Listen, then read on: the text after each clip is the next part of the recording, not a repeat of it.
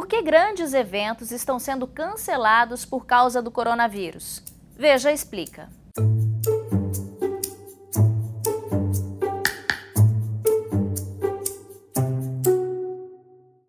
O planejamento para que um grande evento aconteça por si só já é complexo. O plano deve conter estratégias táticas e operacionais, treinamento de agentes de segurança, amparo legal para eventuais ações policiais, equipe de apoio uniformizada, equipe de primeiros socorros. Sabe que eu poderia ficar aqui falando sobre isso durante um programa todo, visto que segurança é indispensável. Mas e quando o próprio público é parte da situação de risco? É o que estamos vendo na pandemia de coronavírus, que tem afetado de forma dramática grandes eventos, muitos deles até adiados ou cancelados por conta do vírus.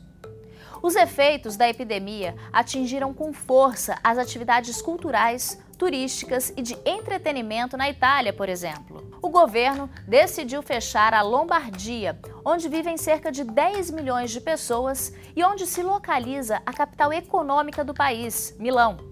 Entre as instituições culturais afetadas pelo surto estão os museus do Vaticano, que apesar de serem administrados por um Estado soberano autônomo, seguiram as diretrizes do governo de Roma, e os muito visitados sítios arqueológicos do país, Pompeia, perto de Nápoles, o Coliseu de Roma ou o Fórum Romano.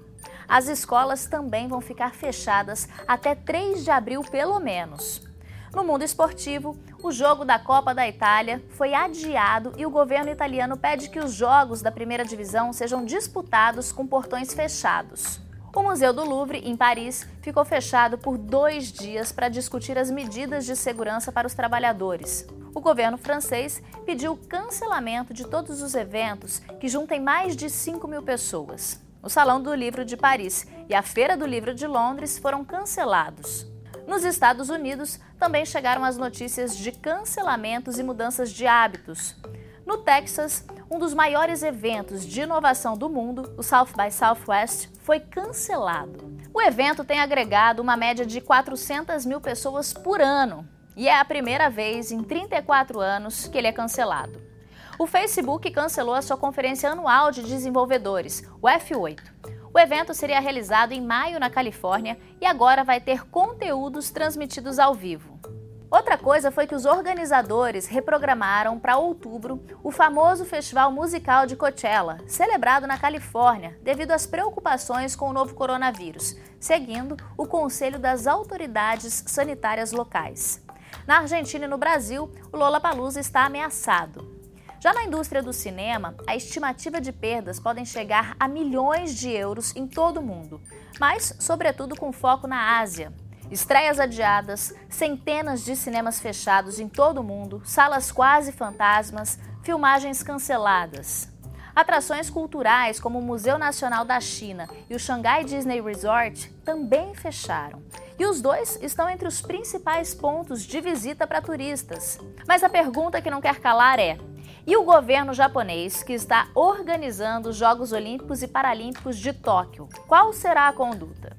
Pois é, os organizadores dos Jogos reiteraram que os planos para sediar as Olimpíadas de 2020 continuam nos trilhos. Mas mais um evento teste foi cancelado.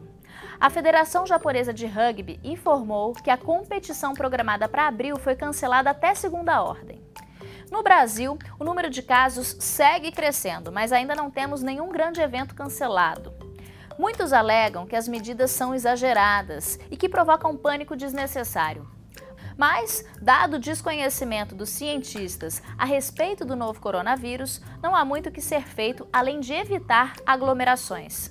Foi assim que a China conseguiu derrubar a propagação. E se o número de infectados crescer por aqui, é o que teremos que fazer também.